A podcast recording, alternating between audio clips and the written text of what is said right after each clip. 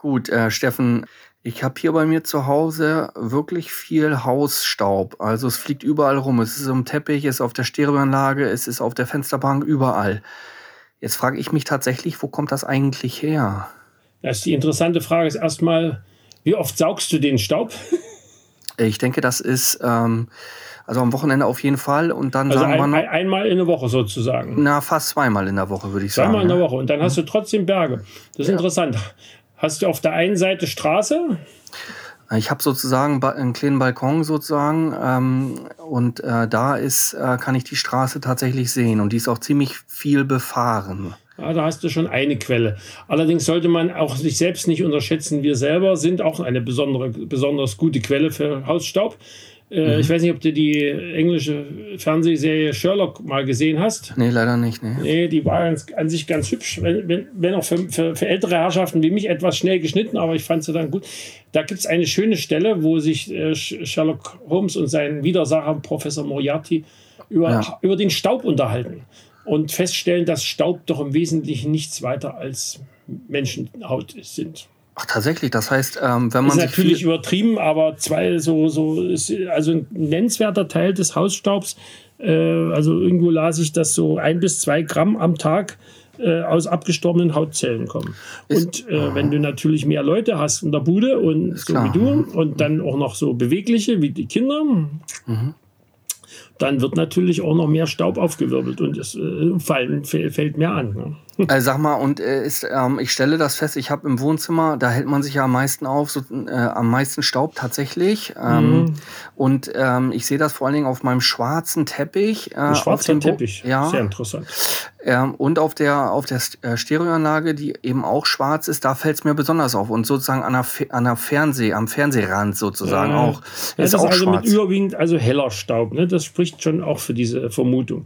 Aber natürlich gibt es viele Quellen. Also der, der, der Hausstaub ist erstens je nach Wohnlage, nach Zeitalter und sonst was äh, total verschieden zusammengesetzt. Natürlich hast du, du hast also neben den, neben den verschiedenen biologischen Quellen, also von, von uns angefangen, über all die Haustiere, die wir gerne nicht hätten, also was weiß ich hier, äh, Mücken, Spinnen etc. Die, die sterben ja auch irgendwann mal ab und dann äh, zerlegt sich das auch alles in Staub. Und nicht zu vergessen die berühmten Hausstaubmilben, die, die natürlich äh, äh, von, von unseren abgeschuppten Hautfetzen leben und dann irgendwas ausscheißen, was dann verschiedene Allergiker äh, ziemlich fertig macht, weil das da gibt es eine die berühmte Hausstauballergie bezieht sich vor allem auf Mhm. den Milbenkot. Aber wie auch immer, äh, es gibt natürlich noch viel mehr Quellen. Also ich, deswegen habe ich nach der Straße gefragt. Äh, Autos produzieren ja eine Fülle von Abrieb. Also Bremsbelege, Reifen, dann kommt noch dazu all das, was aus dem Auspuff kommt, was ja auch eine ganze Menge Feinstaub ist. Übrigens nicht nur bei Diesel, Ist klar. äh, wobei der Dieselruß natürlich eher schwarz ist und demzufolge nicht ganz so äh, geeignet ist für die Grundlage deiner beobachteten weißen Staubmengen. Äh, Mengen. und dazu kommt natürlich äh, all, all das, was wir an, an Steinchen zerreiben mit unseren Füßen Okay. was ja auch noch aufgewirbelt wird und was wir zum Teil auch mit nach Hause schleppen an den Fußsohlen. Und äh, dann soll man auch nicht unterschätzen, es wird auch eine ganze Menge Staub verweht, von Gott weiß woher. Also das fängt an, dass man sogar manchmal Sahara-Staub bis hierher bekommt, wenn der Wind günstig weht. Also für den Staub, für uns weniger. Und ähm, natürlich äh, sind auch alle möglichen Baustellen. Ich meine, Berlin ist voller Baustellen Ist klar. äh, wo auch eine Fülle von, von, von äh, feinen Stäuben entsteht, die dann natürlich vom Winde verweht werden. Und Sag mal, und äh, wie, äh, das fällt mir nur auf dem schwarzen Teppich so auf, weil der, äh, oder auf der Stereoanlage, weil das, äh, weil das eben schwarz ist und der Staub in der Regel sozusagen grau oder weil du weiß den ist. hellen Staub da gut Ah, siehst. ja, ah, Aber ja. es gibt natürlich auch schwarzen Staub, wie ich unlängst feststellen musste, als ich meinen Plattenspieler mal aus, wieder auseinandernehmen musste, weil da was äh, nicht in Ordnung war. Habe ich die, die, die Abdeckhaube von innen gesäubert mit Alkohol. Okay. Und es war unglaublich, was für einen schwarzen Dreck ich da dran hatte. Ja, ja, das klar. muss auch Staub gewesen sein, aber eben schwarzer. Sag mal, und wie kann man den verhindern? Also wie kann ich verhindern, dass mein äh, ähm, äh, Teppich äh, alle drei, vier Tage aussieht äh, wie verrückt? Ähm, ist das Also ich irgendwie... fürchte, das lässt sich nicht wirklich verhindern. Okay. Also Fenster zuhalten ist eine dämliche Idee, was also den Staub von draußen angeht und das, was wir selbst abschuppen, da kannst du eh nichts gegen machen. Kannst ja nicht alle in Frischhaltebeutel packen. Nee, nee, ist ja, äh, sag mal, aber Dann du, ersticken sie ja. äh, du und ähm, äh, die äh, sogenannten Hausstauballergiker, erklären da nochmal auf, die sind gegen, vor allen Dingen gegen Milbenkot äh, Die sind in allergisch, der ja? Hauptsache gegen den Milbenkot allergisch. Äh, wobei es jetzt äh, unlängst mal noch eine, eine, eine amerikanische, also ich, irgendwas hatte ich noch über eine amerikanische Untersuchung mal gelesen. Da war noch, kam noch was anderes dazu, aber das habe ich jetzt leider wieder vergessen, was das war. Und äh, aber das ist äh, das Hauptsächliche ist. Äh, und das hat natürlich den Nachteil im Unterschied zu, zu unserem Heuschnupfen, der doch äh, eine temporäre Angelegenheit ist in der Regel, dass der Hausstauballergie, damit kämpfst du das ganze Jahr. Allerdings gibt es natürlich bei Hausstaub hast du natürlich den Vorzug, dass du da eher die, die sogenannte Hyposensibilisierung äh, zur Wirkung kommt. Also, dass du sozusagen dich, wenn du so willst, gegen die Allergie impfen lassen kannst. Ja, ja, das ist über so einen langen Das ist zwar Zeitraum. eine ne? lang, lang, langwierige Angelegenheit, weil du sozusagen mit, mit langsam ansteigenden Dosen des Allergens, also des Stoffs, der dich da der dich da auf die Palme bringt, äh, so, ge, gespritzt wirst. Aber das ist bei Hausstaub relativ, inzwischen relativ gut möglich. Aber äh, wobei ich jetzt irgendwo noch für diese Sachen die noch mal kurz belesen hatte, da habe ich noch was sehr Ulkis gefunden, aber das ist, passt auch zu den Milben wieder. Äh, Singapur ist, ist wohl der Ort mit den meisten Hausstauballergikern. Die haben wohl, sie haben dort angeblich 80 Prozent Hausstauballergiker. Das kann man sich gar nicht vorstellen. Wahnsinn, das ist ja, und das ist ja eine, das ist ja eine Volkskrankheit sondergleichen. Das ist dann echte Volkskrankheit, ja. Aber natürlich äh, hat das auch seinen guten Grund, weil die haben das Klima das ganze Jahr, was bei uns nur in Wohnungen und, und auch da zumindest erst seit der Zentralheizung so richtig ganzjährig verfügbar ist, haben die natürlich überall. Die haben es warm und äh, nicht gar so trocken.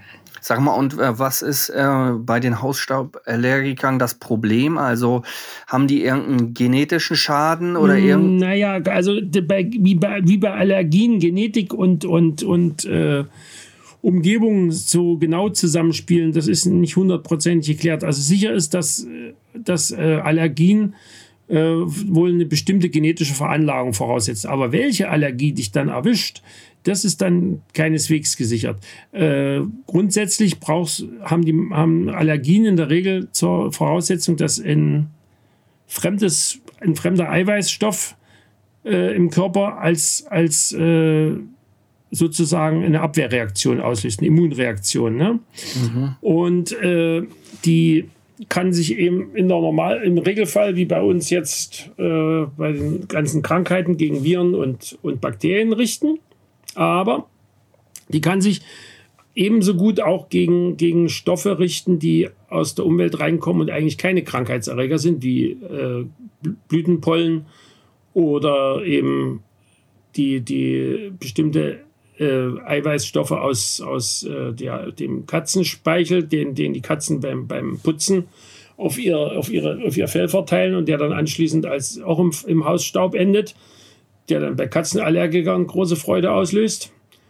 Und äh, bei den Hausstaubmilben ist es ähnlich, dass, dass also bestimmte zu den Milben gehörende Eiweißstoffe in dem Milbenkot drin sind und der sich dann in den fein verteilten Staub ähm, irgendwann äh, zu dem jeweiligen Allergiker äh, äh, begibt. Und äh, die Allergie wird in der Regel dadurch ausgelöst, dass du irgendwann in, in, in einem frühen Stadium äh, Kontakt mit dem bestimmten Allergen hast und dass an dieser, zu diesem Zeitpunkt gerade dein Immunsystem offenkundig auf, nicht, nicht anderweitig beschäftigt ist oder gar sich völlig unterbeschäftigt fühlt und dann auf diesen Stoff anspringt.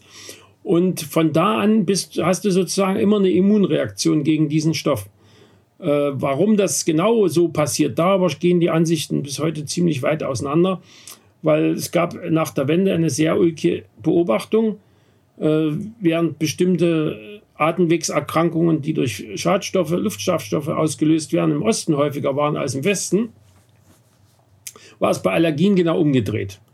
Es gab im Westen deutlich mehr Allergiker als im, im, Osten. Und man hatte also keine vernünftige Erklärung. Man gab dann also die verschiedensten schönen Theorien. Eine davon äh, würde ich als Schmutzhypothese äh, sehen, dass also die, die im Westen äh, mehr Einzelkinder, die zu Hause aufwuchsen und deswegen also mehr keimfreie Umgebung ausgesetzt waren. Während im Osten ja die Kinder relativ früh in der Krippe oder im Kindergarten waren und da alle möglichen äh, Sachen von, von äh, Spulwürmern bis äh, äh, anderen Kram, also Dreck in den Mund stecken und sonst was, äh, allen möglichen Kram ausgesetzt waren. Aber so richtig wasserdicht ist auch diese These nicht. Sag mal, aber diese ähm, Hausstauballergiker, ähm, die scheinen ziemlich machtlos zu sein, bis auf diese Hypersensibilisierung, Hypo, was du da. Hypo, Hypo. Ja, Hyper, Hypo. Ja, diese Hyposensibilisierung. Ja. Ähm, was anderes können die nicht machen, ja. Also ja, du, ähm, kannst, du kannst natürlich, äh, du kannst das Immunsystem. putzen. Du kannst das Immunsystem natürlich mit irgendwelchen Medikamenten dämpfen, aber das ist in der Regel alles äh, Sachen, die mit, mit, mit mehr Nebenwirkungen verbunden sind, mit unangenehmen. Okay. Mhm. Und äh, ja, ich meine, die, die, die, die ganzen üblichen äh, Tabletten, die es für, für Allergiker gibt, wo bei manchen helfen und bei manchen nicht helfen und keiner weiß warum. Äh, die gehen natürlich auch, aber die kannst du ja, dann musst du auch probieren und dann sehen, was dabei dir fruchtet. Und ich meine, wenn du jetzt bloß davon ein bisschen Augen- oder Nasenreizung hast, dann wirst du nicht mit großen Kanonen drauf schießen. Wenn du davon natürlich einen Asthmaanfall kriegst, dann ist es natürlich schon interessant, über äh, etwas wirksamere Therapien nachzudenken. Aber wie du sagst, diese, diese, dieses Spritzen über einen längeren Zeitraum ist da in der Regel recht erfolgreich. Hast du ähm, äh, sonst noch irgendwie äh, äh, Informationen darüber, was jetzt in dem Hausstaub, äh, gibt es da auch jetzt, also nicht nur für Hausstauballergiker, sondern auch für den, ich sag mal, ähm, normalen Bürger, also ähm, Gibt es da irgendwelche Krankheitserreger, die sozusagen auch gefährlich für mich, äh, dich oder uns alle sein könnten? Also irgendwie? Also grundsätzlich können im Staub natürlich auch äh, äh, Erreger verschiedener Art sein, aber in der Regel sind es meistens nur ihre Leichen. Äh, wesentlich problematischer ist, wenn du in bestimmten Altbauten wohnst, wo, wo dann auch noch allerlei Abrieb aus dem Bauholz dazukommt, dass du dann teilweise aber auch relativ geringe Dosen von, von äh, allen möglichen Umweltgiften durchaus in dem Zeug noch finden okay, kannst. Also verstehe. Also von alten Holzschutzmitteln ja. bis weiß der Deibel. Also äh, und natürlich kommen auch immer noch dazu, dass, dass auch Abrieb von Kunststoff, meine viele Kunststoffbelege oder Kunstfaserbodenbelege äh, haben ja auch Abrieb. Das, das geht alles damit ein.